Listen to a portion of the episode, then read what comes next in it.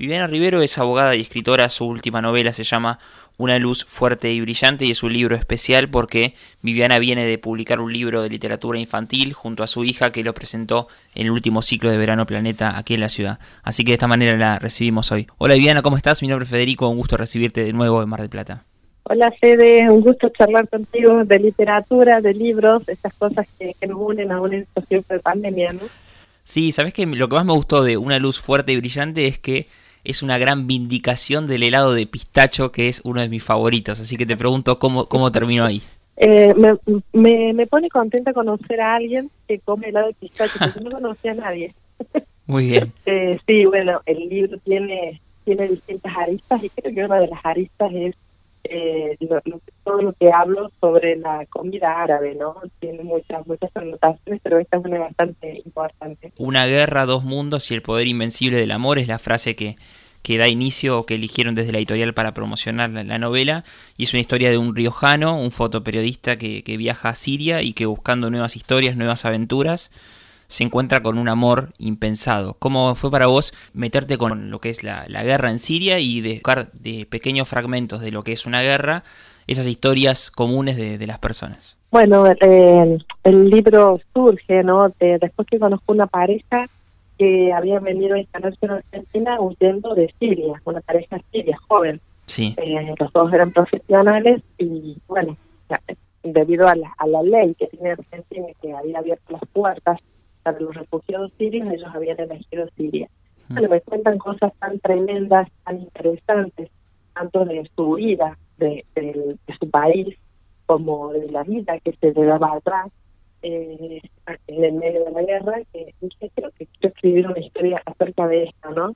Y me acuerdo que los visité a ellos atrás eh, en su provincia varias veces y bueno, me dieron muchas, eh, los grababa, me daban muchos datos y después vine con todo esto, fue varios meses de idas y vueltas eh, y empecé la investigación que, que, bueno, que tenía que ver por qué se había desatado la guerra, eh, cómo, cómo meter a ese periodista eh, argentino, mitad argentino, mitad español, en un edificio en ruinas, eh, con una chica musulmana, eh, muy joven, universitaria, que queden atrapados en, en, este edificio en ruinas, sin comida, con poca agua, sin comodidades y con muchos meses por delante para compartir. Eh, la idea era hablar de este choque de culturas, eh, usando todo lo que tal vez esta gente que vino a decir me contaba, ¿no?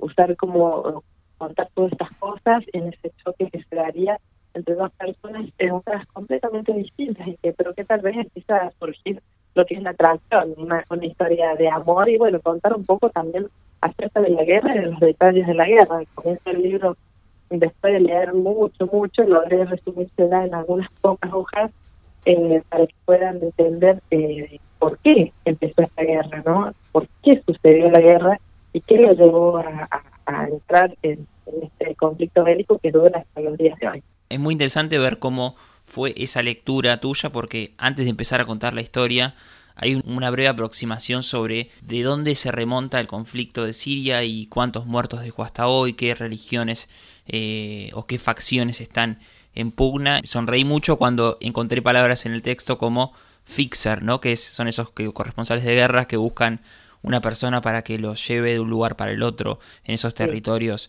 tan tan inhóspitos para que los cuide. Así que te pregunto eh, hasta cuándo fue las entrevistas con las parejas que conociste y cuánto hubo de investigación para contar y hacer de, esto una historia verosímil creo que lo de ellos me sirvió como disparador para para entender un poco porque tal vez de cero es imposible empezar a investigar no hmm. tiene mucha investigación el libro Después seguí con la gente del centro islámico que necesitaba pensar como una persona musulmana a la hora de escribir, porque somos musulmanos, ¿no?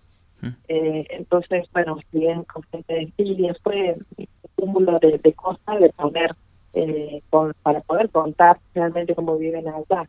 Eh, creo que el lector en mi libro se va a encontrar con, con esta historia de amor transcultural que hay que ver cómo va a terminar, porque no es fácil para una mujer musulmana querer tomar decisiones propias.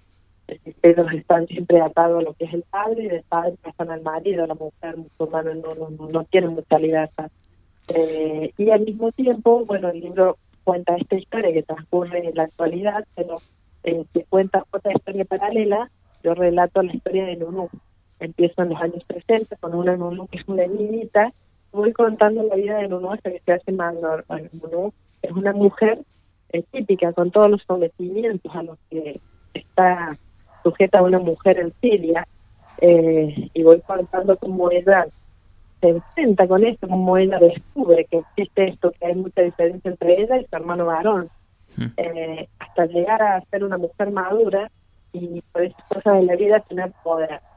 Es una mujer poderosa, se encuentra después de muchos sometimientos de años y años de no poder hacer nunca lo que quiere, llega a un sitio eh, inesperadamente y tiene el poder, pero hay que ver si ella va a estar dispuesta a usarlo, a ese poder eh, en beneficio de otras o va a quedar eh, aceptando este sistema que tiene el mundo árabe para con las mujeres, porque ellos ya quedan atrapados en ese, en ese sistema, ¿no? Así que mm, la idea es que era, era abierto y el lector lo va a tener siempre estudiando a ver si, le él tiene la suficiente cuota de valentía y de rebeldía para actuar o no, ¿no? Y al mismo tiempo voy contando la historia de, de Salma y de este fotógrafo que también me llevó su, su tiempo construir el personaje de Álvaro, que es el fotógrafo hmm.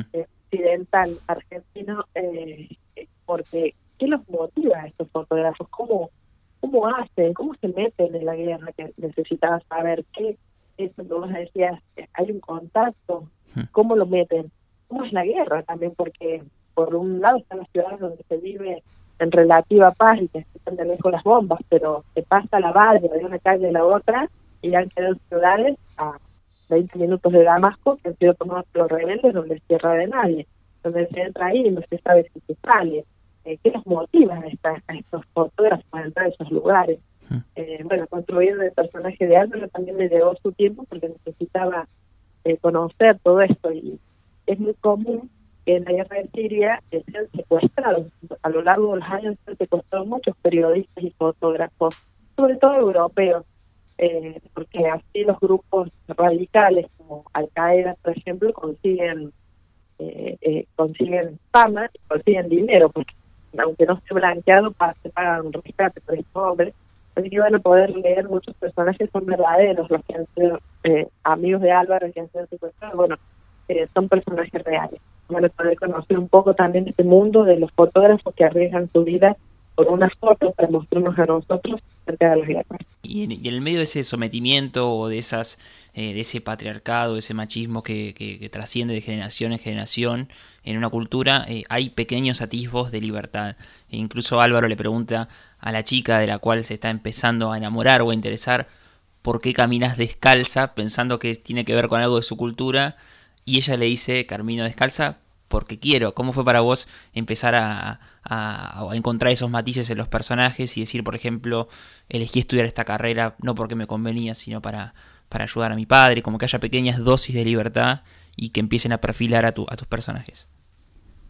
Bueno, sí, era eh, un descubrimiento tras otro, porque uno con la mente occidental a veces yo he escrito sobre personajes de otras épocas, hmm. pero bueno, tiene la base occidental, entonces yo sé qué diría un padre, qué diría una madre, qué haría una mujer occidental, por más que sea del 1920, pero esto quedaban como huecos, en, hmm. eh, espacios por, por llenar con historia eh, de ella de niña, entonces mucha también mucha investigación, muchas charlas con gente musulmana, con gente en Siria, y creando eh, e, estas cosas que estoy descubriendo, como por ejemplo que quería que el personaje Nunu eh, fuera Nunu todo el libro y que el lector al final descubriera que era Namira, la tía de, Salma. Y la verdad que, que cuando lo chalo eh, con la gente del centro islámico me dice, no, es impensado porque ellos no tienen eh, sobrenombres. No, no, no. Una vez que el niño deja de ser niño y se hace adolescente, nunca más se lo va a llamar con un sobrenombre,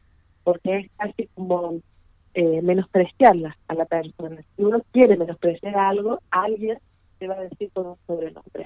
Entonces era eh, eh, imposible que se llamara Nunu. Tenía que ser Nunu mientras fuera niña, porque después ya nadie le va a decir, eh, ellos usan el nombre completo de, de las personas, a veces hasta con el apellido. Ni siquiera está permitido eh, eh, entre los esposos, en una pareja, ¿no? Que a veces los occidentales eh, nos, nos decimos, inventamos esos pichoncitos, esas, esas palabras así. No, eso jamás se diría un esposo a una esposa ni una esposa a su esposo. Eh, no se dicen por el nombre. Entonces, esto para mí también un descubrimiento que tuve que acomodar en el libro. Eh, después también el lector acaba a poder entender cómo es que el árabe puede tomar eh, varias esposas y de distinta religión, hmm. el hombre. Y la mujer solo puede tomar un esposo y solamente musulmán. Eh, también yo cuento acá, va a haber un personaje que tiene que toma toma otra esposa y bueno, ¿cómo, cómo siente una mujer árabe eso, no? Nosotros como occidentales nos preguntamos, se enoja, lo hmm. toma bien, hay rivalidad entre las mujeres, viven en la misma casa, viven en distintas casas, los hijos se van a tratar como hermanos. Bueno, también mucha, mucha investigación, muchas charlas, eh, donde yo pudiera entender bien cómo funcionaría la, cabeza de una mujer para poderlo explicar. Y bueno, afortunadamente cuando terminé el libro se lo di a alguien que es de este país, de esta cultura y que, lee muy bien el español, una mujer, y me, me dijo que me dijo me puso muy contenta, por supuesto, me dijo, realmente es captado tal cual lo que sucede, ¿no? Porque no es fácil, porque bueno, claro, uno como occidental a veces no, no, te lo puedes imaginar. Y así que bueno, creo que el lector va a poder eh, entender, va a poder disfrutar esto de transportar mentalmente a otra cultura, porque eh, lo hice con mucha verosimilitud. Sí, eh, ¿cómo terminó Viviana un libro de Ruiz Zafón y otro de Borges en una biblioteca de Damasco? eh, bueno, eh, también parte de la investigación, ¿no? Eh, son los libros que encuentra este, este periodista en la casa de la familia que lo, lo acoge, donde mm. va a ir a buscar su contacto que lo va a meter en la guerra, en la Siria, y bueno, se tiene que quedar ahí un poquito más de lo planeado en esa casa, y investigando la biblioteca de la familia, eh, descubre, de la familia de Cavani, descubre eh, estos libros. Eh, me imaginé que serían los libros por lo que por lo que yo estoy estudiando, de qué leen, qué no leen, leen mucho, alguien de negocio lee mucho de marketing en inglés, algo español que llega allá es lo de San bueno, así y Borges hemos respetado, así que esos son los libros que, que tenía la familia del Cabaret, que era la familia que lo estaba llevando a Álvaro para encontrar su, su contacto que lo metió en la guerra. Y hay interesantes reflexiones del, narrador sobre el tiempo, más allá de estos dos, estas dos líneas temporales a las cuales hacías mención, donde, donde corre la novela como si fuese un río que de pronto se junta. Eh, hay muchas reflexiones interesantes sobre el tiempo y cómo por ahí un retraso de algo termina cambiando el vértice de la historia o la historia de forma total. Así que te pregunto, ¿qué significa para vos eh, el factor tiempo en una novela así?